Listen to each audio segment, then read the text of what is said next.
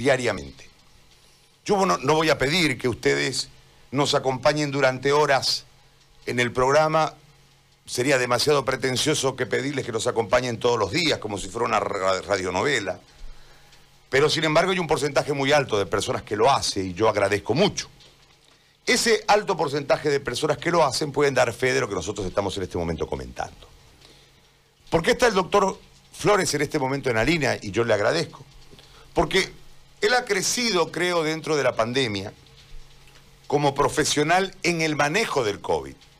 Primero era un tema netamente referencial desde la lectura, desde la información, desde eh, su especialidad en salud pública, generando un tema referencial con lo que podía pasar en base precisamente a la, a la pandemia, que en ese momento cuando nosotros empezamos a, a conversar, estaba por allá por Wuhan, había llegado a, a Italia, había llegado a España, ¿no? Estaba por allá, no había llegado todavía a, a Bolivia. Y en ese marco de diálogo, por allá, por el mes de febrero, por ahí, que era un sábado, recuerdo, este, él nos decía que había que cerrar los aeropuertos, que había que cuidar Santa Cruz, porque era prácticamente la puerta o el puerto del país al mundo. Ciertas cuestiones estratégicas que en el caso paraguayo, por ejemplo, han dado un resultado. Nosotros no fuimos por ahí. No se olviden que hubo una controversia entre, presidenta del Consejo era ahí Angélica, ¿no? Sí, todavía presidente del Consejo. y el Estado, representado en aquel momento en el conflicto por el hoy eh, fallecido, como decimos aquí Santa Cruz, en Santa Cruz, por el finado Oscar Urenda. ¿No? Que hubo una, enfrentación hasta mediática, un enfrentamiento, perdón, hasta mediático. De que si entraba o no la, la, cuarentena, que la decretó de forma municipal la señora Angélica, eh, Urenda dijo que no, y, vino todo el tres días después vino la, la, la nacional. Entonces, ¿qué, qué veíamos ahí nosotros? Que no había una unidad de criterios en base a una estrategia para cuidar la pelotita. ¿Sí? Hoy la jugada exige otras cosas. ¿Por qué yo hablo para que sepamos con los que por ahí no siguen el programa y solamente miran los recortes que después la producción muy gentilmente sube a las redes sociales? El programa no dura tres minutos, que dura un... ¿Cómo se llama el espacio que crearon? Eh, se dijo en el desayuno. No, el programa dura seis horas. Y una cosa está encadenada con la otra. ¿Por qué? Porque hay un plan estratégico, un plan estratégico para ponerlo al aire. ¿No? Ayer nosotros entrevistamos a, a- al doctor Ríos del CEDES y de esa entrevista derivamos en el tema de que no había una estrategia, porque le preguntamos muchas veces sobre el tema de la estrategia y no nos respondió sobre la estrategia. Nos respondió sobre ciertas acciones y en ese marco nosotros concluimos que no había estrategia, que en realidad necesitábamos simplemente la evidencia de un diagnóstico de alguien de adentro de la salud para que nosotros podamos ir sobre esa línea. El doctor Flores, después de leer, después de conocer y después de prestarnos casi de forma diaria su conocimiento, decide irse al Beni. Él y otros más. Fegabeni toma la aventura desde la desesperación, lo lleva al doctor Flores con un equipo. El doctor Flores prioriza las edades en el equipo para evitar complicaciones posteriores porque iban a ir a un lugar denominado caliente. Y le echan como 40 días ahí, 45 días, harto tiempo. Atienden 5.600 casos y generan una base estadística. En ese marco aparece un síntoma o una evidencia que después hace referencia internacional.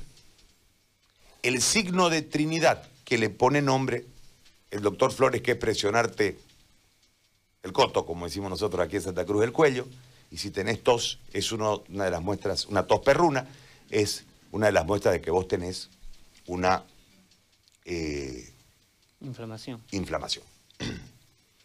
Se diagnosticó desde ahí laringo... Traqueobronquitis. Traqueobronquitis. Pero ¿cómo llegaron a esas conclusiones él y su equipo? Uno, porque tienen el conocimiento y dos, porque tenían los enfermos. ¿Por qué hago todo este preámbulo que no lo he hecho en otra oportunidad? Porque el doctor Flores debería ser uno de los invitados, juntamente con el doctor, ¿qué se llama? El doctor de San, de San Ramón, el de los ángeles del Señor. Eh, los soldados. Los soldados de Jesús. De Jesús. Junto con ese doctor, junto con el médico de San José de Concepción, juntamente con la doctora Calispieri, con el doctor Méndez de aquí, con los que están atendiendo eh, en los hospitales COVID de Santa Cruz por el número de casos. Todos ellos ir a una reunión y desde la experiencia del trato generar una estrategia. No es lo mismo leerle a la enfermedad y decir, te da tos, es esto. A ver si realmente la tos es la tos. No es lo mismo tratar 5.600 pacientes a leer una cartilla que te manda la OMS con una serie de errores. ¿Qué es más importante? El conocimiento desde la experiencia para en este momento poder desarrollar una estrategia. Por eso hago este antecedente, porque con uno de los médicos que conversaba ayer era precisamente con el doctor Flores, para ver el cuadro de situación, se agrava La Paz, ¿no? Se agrava La Paz. Está grave Cochabamba. Nosotros hemos entrado en un procesito de cierta calma, aunque no pasó la tormenta, pero hay cierta calma en Santa Cruz, por los números. Tenemos un problema que va a ser insoluble, no lo vamos a alcanzar a la pandemia, con las pruebas. ¿Cuántas pruebas se han hecho aquí? ¿300.000 se han hecho? No se han hecho 300.000. ¿Qué sería el 10% de la población, no? Si tenemos 3 millones en el departamento. Todos esos elementos hay que introducirlos en un debate entre todos estos médicos y sacar la conclusión. Doctor Flores, yo le agradezco, le pido disculpas por... Sé que a usted no le gusta este tipo de, de situaciones a, lo, a las que nosotros hoy lo estamos exponiendo, que es precisamente buscar que usted y otros profesionales puedan ir a mostrarles a las autoridades en salud desde la experiencia qué es lo que sucede con un paciente COVID y qué es lo que se debe hacer en estos momentos. Desde esa referencia yo quiero oírlo, me parece que eh, en relación a la estrategia, que creo que no hay, y en relación a lo que se debe hacer, si es tan amable, de decírnoslo, por favor, doctor. Buenos días, José Gary. Como siempre, un saludo a, todo tu equipo de trabajo, aquí y a toda la población y a los que te escuchan, toda esa audiencia que está pendiente de lo que viene a ser la evolución de esta pandemia, sobre todo en Bolivia, en Santa Cruz específicamente y parte del país. Es importante destacar que nosotros siempre hemos estado un paso atrás, creo, en todo lo que hemos ido desarrollando eh, como país, como Ministerio de Salud y como los diferentes sedes en realidad, ¿no? Porque primero cuando necesitábamos hacer el tamizaje y tener las pruebas rápidas y tener las la accesibilidad al paciente y poder detectar oportunamente cuántos estaban enfermos, pues siempre se quedó en que las pruebas iban a ir evolucionando, que iban a llegar, que eran 20 días, que eran 30, 60, 90 y bueno, ahora tenemos que en Santa Cruz supuestamente se hacen 3.000 muestras diarias, ¿no? Y tienen la capacidad de hacer 3.000 muestras diarias, pero pues eh, digamos que tener 3.000 muestras diarias para, para hoy, cuando tenemos un contagio masivo, es decir, podemos decir que mucha gente no se ha hecho.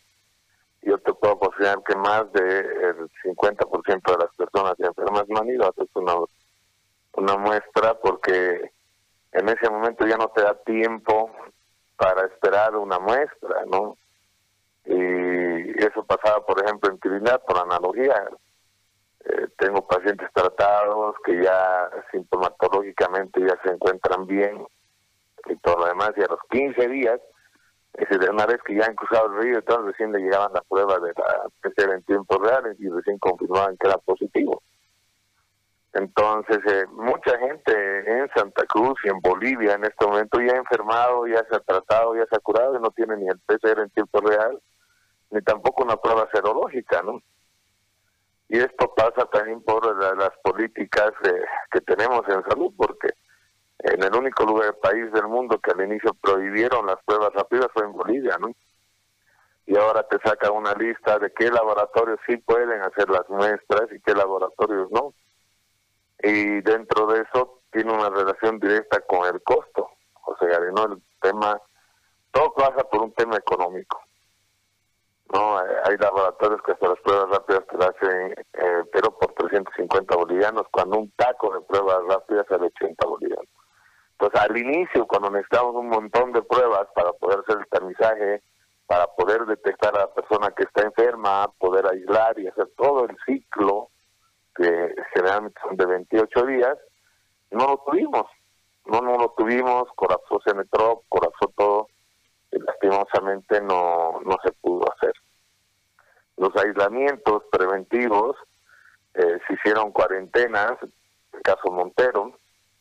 En Montero, por ejemplo, lo encapsularon, pero no lo encapsularon en su momento, ¿no? Es decir, avisaron, en cinco días nos vamos a encapsular por si les la gente salió banco, comida y todo lo demás. Y eso se vuelve a repetir en La Paz, ¿no? En La Paz sale el alcalde a decir, señores, el día 31 de julio comenzamos cuarentena, ahorita toda la gente está buscando comprar comida, bancos, hacer todas las cosas, porque saben que dos semanas van a estar encerrados. Cuando la gente en este momento ya está enferma, ya está contagiada, ¿no? Y está esperando en casa la atención médica o está esperando el oxígeno y todo lo demás. Entonces, todos los círculos de planificación de contagio del virus han sido vulnerados. Estamos como muy atrás en este sentido. Eh, podemos ver que en el tema deberíamos habernos preparado en más de 90 días, deberíamos habernos preparado para tener oxígeno oportuno hubiéramos tenido generadores de oxígeno en todo el eje y las ciudades capitales donde la gente pueda recargar su oxígeno, los tubos que tengas. Ahorita analizas, tienes tubos de oxígeno que cuestan 4.900 con oxígeno. Un tubo de oxígeno a 4 libras por minuto te dura aproximadamente 24 horas, si es que tiene todo todo el material correcto, porque algunos tienen pérdida de oxígeno, pero eso dura de 20 a 24 horas, que es lo variable, ¿no? Entonces un tubo de 7 dura un día. Para un paciente que está entrando de 2B a 3, necesitas 4 litros en promedio, hasta 8 puedes llegar y hasta 12, por si las dudas, lo cual significa que necesitas un tubo día, en el mayor de los casos, en la mayoría de los casos, en otros casos tres tubos de oxígeno día. ¿No? Y no estamos hablando de los chiquitos, estamos hablando de los grandes, ¿no? Entonces, en este sentido, eh, el oxígeno estamos aplazados, ¿no? Hoy veía, por ejemplo, la televisión y la gente está peleándose por el gas licuado de petróleo. Y están haciendo filas porque no hay gas, dicen, ¿no? Cuando nuestro problema principal hoy es el oxígeno. La gente eh, se está muriendo o está teniendo problemas porque no tiene oxígeno. No hay oxígeno. Santa Cruz ha entrado a, una meseta, ¿no? Ha entrado a una meseta, es decir, porque ha pasado su pico más alto. Hay que estar atento al segundo oleaje de la gente que no se ha contagiado y de la gente que tal vez ha inhibido mucho al virus por el consumo de ivermectina y acitromicina combinado, ¿no? Que generalmente lo pasan como un resfrío y al pasarlo como un resfrío no genera memoria y puede haber reinfección. Yo tengo casos de reinfección, casos que se han complicado ¿no? Porque se han vuelto a contagiar, eran eh, positivos, tengo el caso, por ejemplo, de uno de La Paz, es decir, que es del Beni, que hicimos el tratamiento en el Beni, llegó aquí a La Paz, eh, sanó, estuvo curado, y pedimos la tomografía el día de antes de ayer y comenzamos a ver de nuevo que de nuevo comienza a iniciar un nuevo grado de COVID. Entonces sí hay reinfección cuando haces una inhibición muy fuerte del virus y lo pasan tranquilamente. Cuando le pregunto qué consumiste, consumí ivermectina, consumí acitromicina, es decir, le metieron de todo, lo pasaron el cuadro, llegaron un momento, lo pasaron, pero llegado ahora nuevamente está infectado. ¿No? Entonces, y hay que hacer nuevamente tratamiento, hay que hacer nuevamente protocolo. Don, paro ahí, eh, paro ahí un minutito, solamente para una explicación referencial. Si hubiese una estrategia, doctor, nosotros tuviésemos que buscar la inmunización, ¿no? O sea, que sean inmunes, y para eso hay que permitir los tiempos, ¿no? Es decir, si yo ataco todos los síntomas para cruzar el cuadro, no le doy tiempo al organismo, no le doy tiempo al individuo de que genere su inmunidad. Por eso es necesario, en relación a los tiempos, de acuerdo a los protocolos, generarle la reacción al cuerpo para que haga la inmunoglobulina G. Lo que pasa es que eso es lo que yo te decía, por ejemplo, todo eh, el preámbulo que te he dado ¿Qué es estrategia? ¿Qué es una planificación estratégica? Significa tener una visión, una misión. Visión, ¿qué queremos? Queremos tener una población inmune, queremos tener que esa población no se contagie, o qué queremos, como tal, que pase la enfermedad rápidamente, lo discutimos el otro día con Jorge, ¿no? Entonces, nosotros, ¿qué buscamos? Hasta ahorita no sabemos qué buscamos. ¿Y cuál es nuestro objetivo? Al inicio, nuestro objetivo para mí era romper el eslabón ¿no? Que romper el eslabón, que todos estemos cuarentenados, que nadie se contagie, que cerremos fronteras, que cerremos casas, que cerremos todo, y que los pocos contagiados que había se queden ahí hasta que venga la vacuna. Eso sería una estrategia, la cual que no se ha cumplido, ¿no? Porque los pasos no se han hecho. Ahora para mí la estrategia es recolectar primero a los inmunes, porque ya hay gente que se y sí tiene inmunidad. Y hay gente que se ha enfermado y no ha generado inmunidad, no tiene inmunidad. Y hay gente que se va a enfermar. Son las tres cosas que nosotros tenemos que dividir. La gente que ha enfermado y tiene inmunidad, la gente que ha enfermado no tiene inmunidad y la gente que está presta a enfermar. Esas son las tres cosas que tenemos que, que dividir para la planificación. Y dentro de eso tenemos que buscar generar la inmunidad. Ahora, en esta división de quiénes van a generar la inmunidad, tenemos que dividir cuál es la población riesgo. La persona de la tercera edad, las personas diabéticas, las hipertensas, las personas con enfermedad de base, los gorditos, ¿no? Entonces, en ese sentido, tenemos que tratar que evitar que esas personas se enfermen, porque son las que se complican y esperar en algún momento que llegue la, la vacuna, supuestamente ya está en Brasil, ya hay propaganda por todo lo que hay, la vacuna, que además cuánto costará. Porque algo que nos tiene mal, José Gary, y es por eso que no tenemos una planificación estratégica, es que la estrategia depende del dinero, la estrategia no depende en este momento de la salud. Es decir, la gente en este momento eh, política está más abocada al dinero como tal. ¿no? ¿Cuánto te sale una muestra rápida? ¿Cuánto te sale un medicamento? ¿Cuánto? Es decir, Hoy hay gente que lucra con la salud. Hoy hay gente que gana con la salud. Es más, hay gente que ha sacado posts en el Facebook y todo lo demás. Hacemos atención a pacientes COVID. La consulta es 350, 400 bolivianos por la consulta telefónica. ¿No? Entonces, es decir, estamos, seguimos persiguiendo el dinero, seguimos persiguiendo lucrar en este momento de dolor, ¿no? Hay, consigues oxígeno en La Paz, José Gary. Pero ¿cuánto te cuesta la recargada? Y no te recargan todo. No, cuando te tienen que recargar todo, te cobran el, te cobraban 200 pesos, 220 bolivianos. Hoy para recargar, el que tiene plata con 2.000 bolivianos recarga siguiente tubo de oxígeno. Y te observan si es blanco, si es amarillo, si es verde. Es decir, seguimos pensando en ganar dinero con el sufrimiento y el dolor ajeno. Entonces, las personas hemos perdido ¿no? Pues no hay un objetivo. ¿Cuál es nuestra visión ahorita como Ministerio de Salud o como Estado sobre el tema de salud?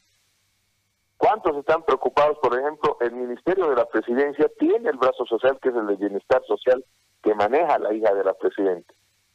¿No?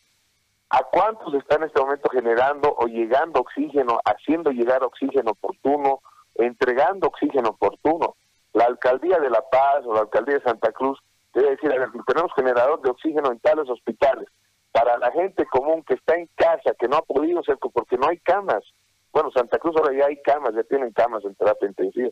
Pero La Paz está viendo el escenario que ha habido Trinidad, que ha habido Santa Cruz, porque no hay camas.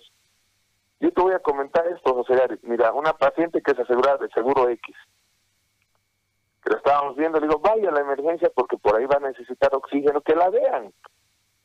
Llegó, fila. Le dijeron, por favor, quiero que me trate, señora, la doctora ya tiene una lista de pacientes para tratar. Así que la vamos a ver mañana a las seis de la tarde. Persona con seguro. ¿Qué tuvimos que hacer ahí? Agarrar, pincharla y tratarla y decirle, vamos a ir a ver a su casa, no queda de otra. Entonces, ¿qué está pasando en este momento? Que no tenemos una estrategia, no tenemos los pasos ahí y no estamos haciendo atención prehospitalaria. Fíjate la caja petrolera de salud en La Paz. Todos los de laboratorio, todos los de laboratorio están de baja. No hay laboratorio. Se paró el laboratorio en la caja petrolera de salud. Cuando es vital tener un hemograma completo para hacer acompañamiento al paciente, para ver cuánto de, de, leucocitosis, qué tipo inflamatorio está haciendo, si está regresionando o no. Y ahora que el único laboratorio que está funcionando en la de la caja petrolera es el del alto. Entonces, le vas a poder tratar a esa persona oportunamente, vas a tener que dirigir como, como medicina de guerra. Y la paz se va a volver medicina de guerra, lo que hemos hecho en Trinidad. Ir, ver, no teníamos tomografía, no teníamos radiografía, no teníamos ni modo, sintomatológicamente, ¿qué tiene? ¿Qué le molesta? ¿Tiene fiebre? ¿No tiene fiebre? Muy bien, comenzamos con esto. No, tenemos que pinchar esto y manejar así porque no queda de otra. Entonces, ¿cuál es nuestra visión hoy como país en salud? Y esto no solo lo vuelvo a repetir, José Gary, no para COVID. Veamos en salud, porque va a venir otro virus, como dice, ahora viene la porcina, ahora viene. Muy bien, tenemos que estructurar pues cuál es la visión en salud que tenemos, cómo nos vamos a tratar y qué necesitamos. Para el COVID, ¿qué necesitamos, José Gary? Oxígeno oportuno necesitamos. Necesitamos y urgente. Necesitamos medicamentos oportunos. Y cuando decimos oportunos, yo a una paciente le digo, pudo conseguir ayer, mira, a las 11 de la noche. Le digo, eh, ¿tiene antigripal? No, no tengo. Fui a comprar, no había. ¿Tiene ibuprofeno? Ya no hay ibuprofeno en las farmacias. Y si hay, hay el ibuprofeno que cuesta 8, 9, 10 pesos, ¿no? Acitromicina, que no está dentro de mi protocolo, está dentro de los otros protocolos del SED. No hay, ¿cuánto hay la, hay citromicina que cuesta 30, 40 pesos? Señores, si hoy no hacemos conciencia de ser humanos, de ayudar a la gente que se está muriendo, José Gary, ¿cuándo lo vamos a hacer? Apaguemos la luz y vámonos. Es decir, ¿qué mundo queremos salvar? Si la gente se está muriendo por falta de oxígeno. Hay gente que en su casa tiene 5 o 6 botellones de oxígeno. ¿Y por qué? Porque tiene el contacto X, el contacto de A, y le dan los 6 botellones de oxígeno. Y te lo estoy diciendo muy sincero, José. Yo le dije a ese paciente que lo he tratado, que está saliendo, que el paciente que estaba con 56, que estaba por morir. Y le dije, por cada tubo de oxígeno que tienes en tu casa, hay un boliviano que está falleciendo. Sí, doctor, no lo ve así. Le digo, sí, es que no es culpa tuya, no es culpa del paciente. Es culpa de las personas que no están tomando medidas para que todos tengamos esa posibilidad de acceder al oxígeno. Y te lo he hecho la, comparación con la comida. La gente sale a, comprar comida, todo se está abasteciendo. Lo que no se está dando cuenta es que esa gente se va a contagiar en el comercio, va a llegar a casa y cuando necesite oxígeno, aunque tenga pollo, aunque tenga camarón, aunque tenga lo que tenga, se va a morir porque no va a tener oxígeno en la ladera. Porque va a necesitar oxígeno cuando se complica. Y la mayoría de los casos, como el sistema en La Paz ya está colapsado, va a necesitar oxígeno. Porque cuando quiera ir a su seguro, cuando quiera ir al sistema público de atención, no la van a poder atender. Entonces va a ir a casa, va a tomar sus mates, va a tomar sus cosas. Por ahí la va a pasar porque, como digo, el 85% de la gente la pasa. El otro 15% se va a comenzar a complicar, se va a complicar, no va a poder ni siquiera llamar a la vecina para que la asista. Y no va a tener oxígeno, se va a morir. Es sencillo esto. Es decir, yo tengo llamadas todos los días, José Gary. Y eso que estamos con el grupo, hemos llegado de Trinidad, fuimos a Riberal, hemos estado 45 días en, en, Trinidad. de ahí nos volvieron a llevar a Riberalta, hemos estado otros siete días, son 52 días, y desde que he llegado a La Paz no he tenido un día, un día de parar de, atender pacientes porque me llamaban y me llamaban y me llama mi hermano y me llama me llama todo el mundo y dice por favor ayudarlos no pues no lo han podido atender en el seguro una golondrina no hace verano José Gary. Tratamos de rescatar de uno en uno. Pero ¿dónde está el gobierno? ¿dónde está el Estado? de que haga que la gente atienda a esas personas de que se le haga el acompañamiento la atención José Gary ya no es en los hospitales en los hospitales tienen que ser los complicados. La atención es en casa. La gente ya se ha contagiado en casa. La gente ya ha estado en contacto con el virus. Hay mucha gente de Santa Cruz que me llama y dice, hágase la prueba serológica. Entonces, ¿qué deberíamos hacer ahí? Ya deberíamos tener pues laboratorios para que hagan pruebas serológicas gratuitas para todos, ¿no?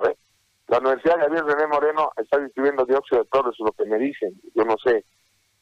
Antes del dióxido de cloro, ¿por qué no hacen un laboratorio que haya pruebas serológicas gratuitas para toda la población e identifiquemos qué población ya es inmune?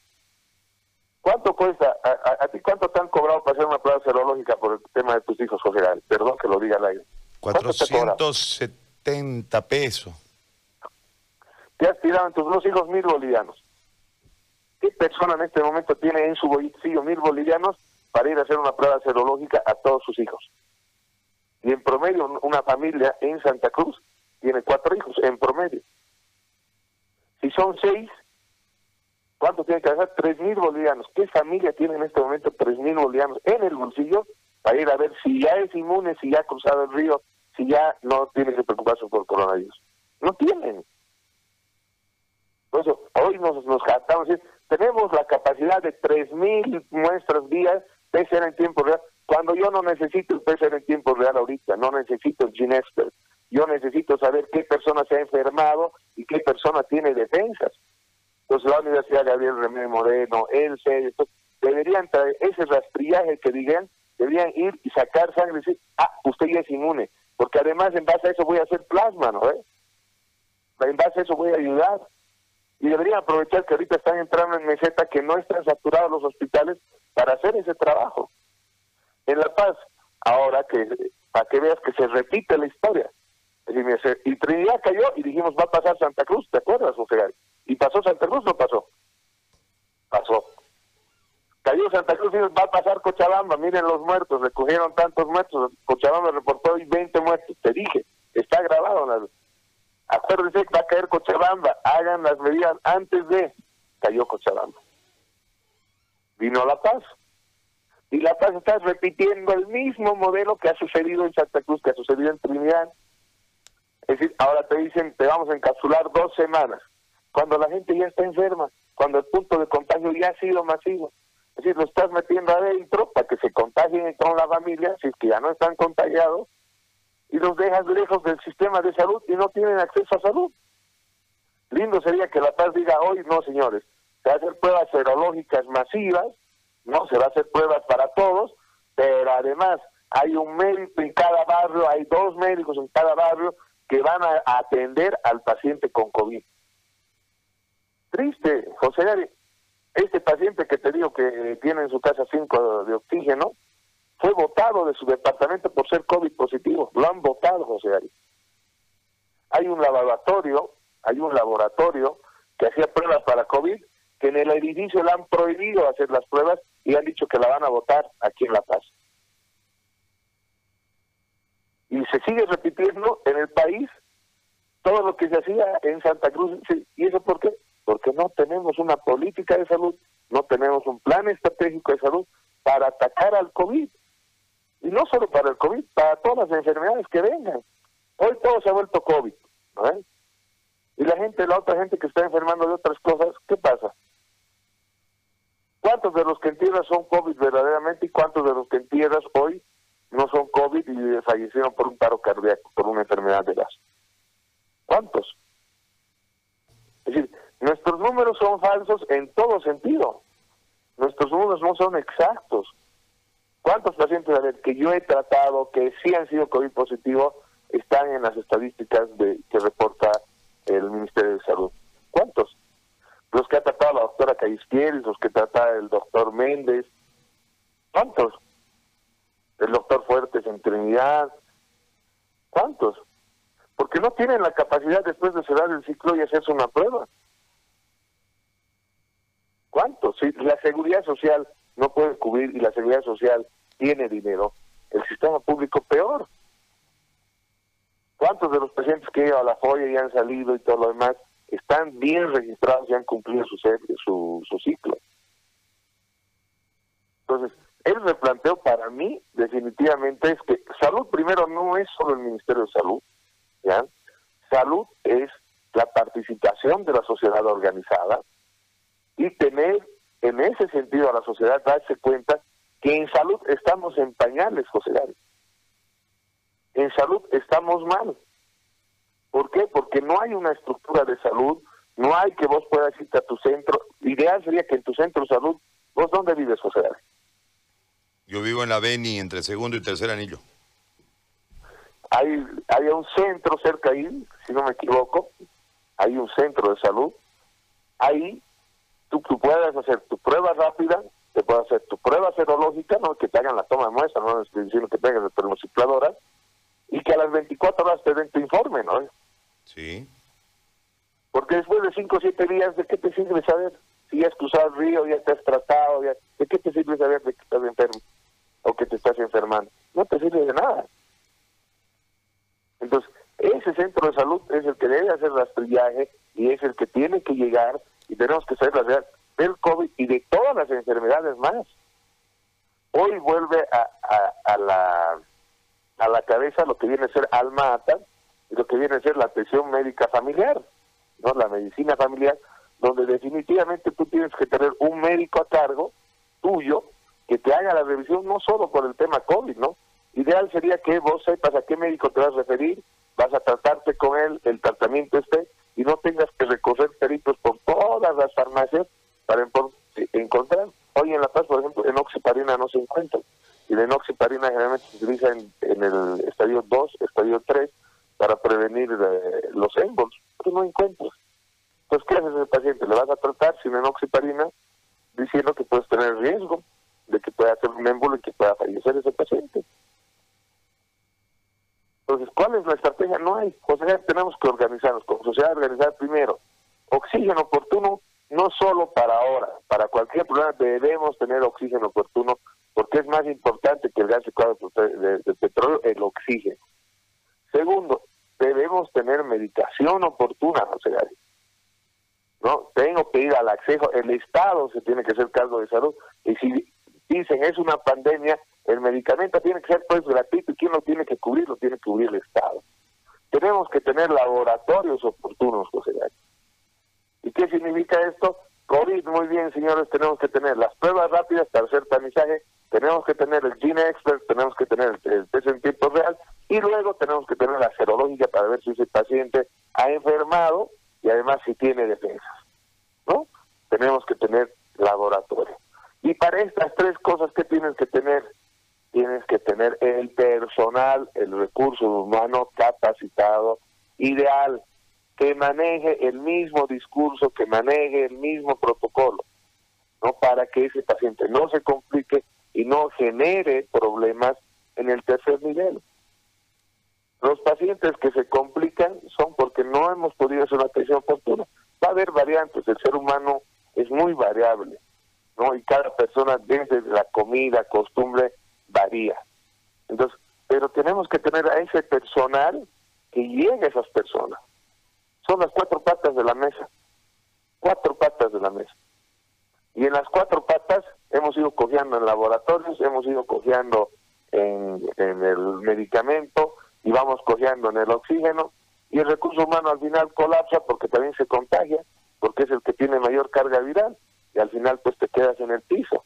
Y como tú decías en, en alguna entrevista, sálvese el que pueda. Entonces, gracias a Dios, Santa Cruz hace meseta, pero esto va a seguir replicándose en La Paz, va a seguir replicando Sucre, y así van a ir cayendo, porque no hemos cortado el eslabón, y hoy tenemos que tener claramente cuál es la línea a seguir. Para mí la línea a seguir, vuelvo a repetir, oxígeno, laboratorio oportuno, medicamento oportuno, y atención médica oportuna, porque el médico el que no es decir vamos a pinchar de exametasona.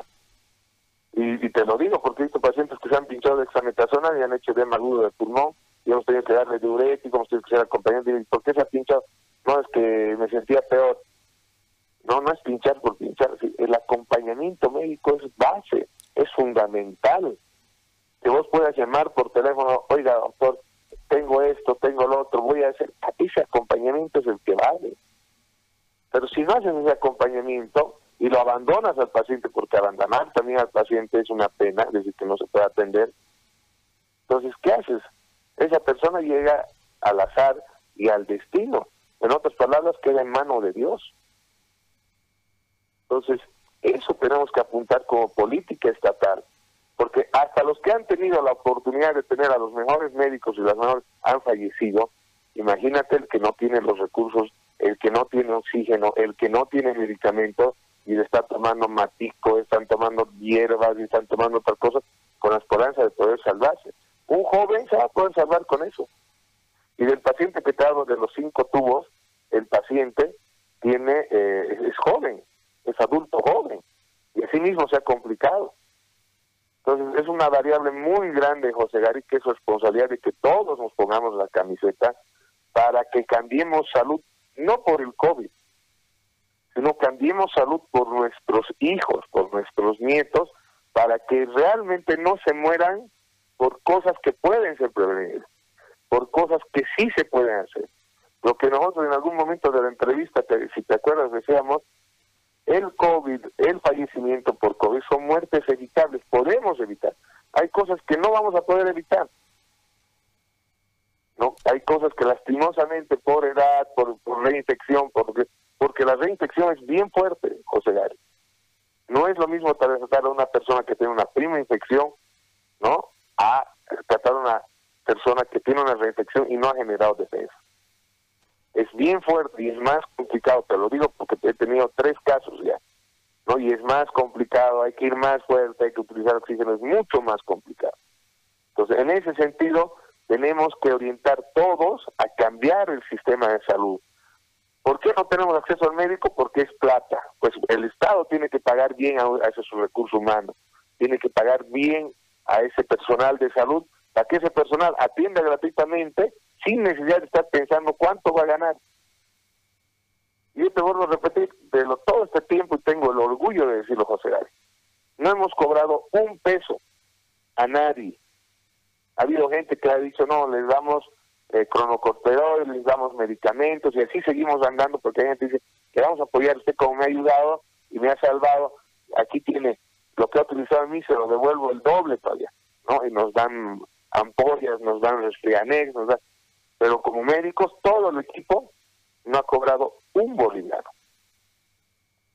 ¿Y por qué? Porque justamente esa es la conciencia que tiene que hacer el Estado de pagar bien a su empleado, de pagar bien a, su médico, a su enfermera, a su laboratorista, para que no estén pensando en ganar dinero de la salud, porque no se puede pensar en ganar dinero de la salud.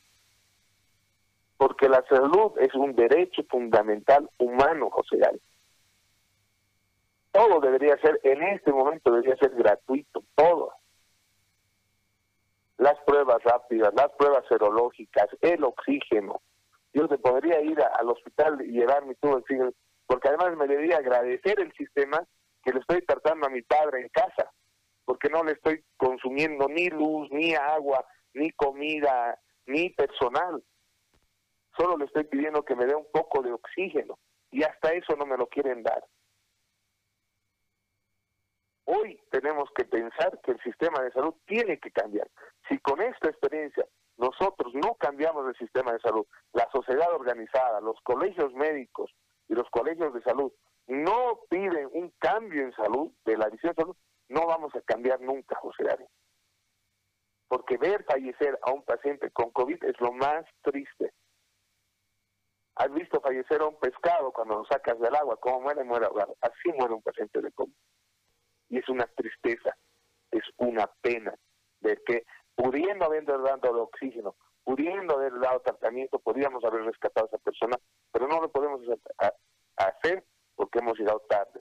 Y el sistema de salud está llegando tarde a los pacientes con COVID, José Gary. Muy bien. Doctor, yo le agradezco por esta explicación.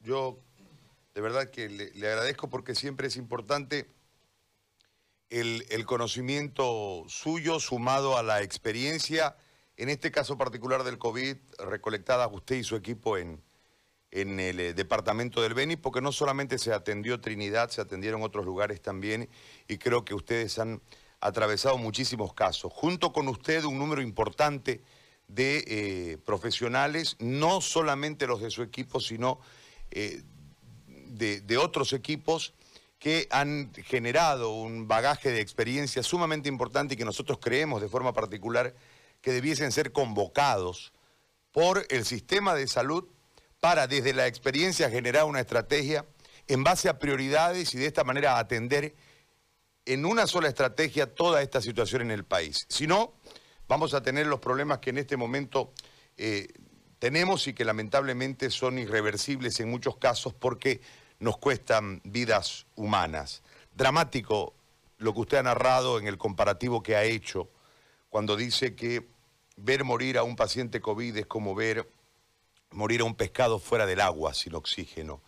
Eh, esa comparación de verdad que a mí se me ha quedado muy, muy grabada en este momento y es, es verdaderamente dramático lo que usted nos ha comentado. Le agradezco, doctor, como siempre, la deferencia de conversar con nosotros en esta mañana.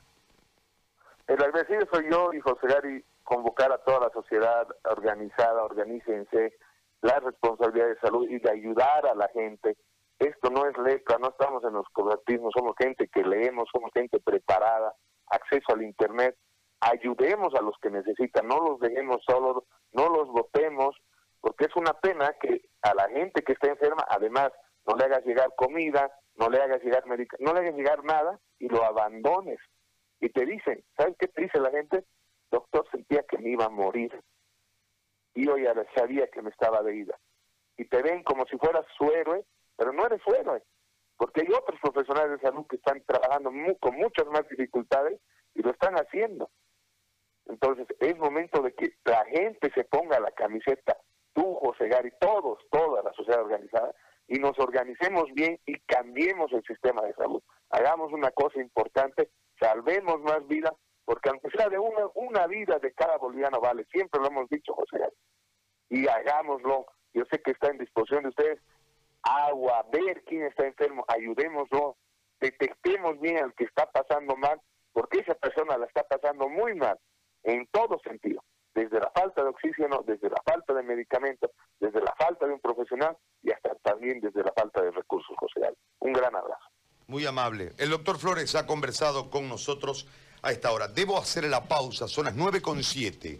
Rompiendo formatos radiales. Con el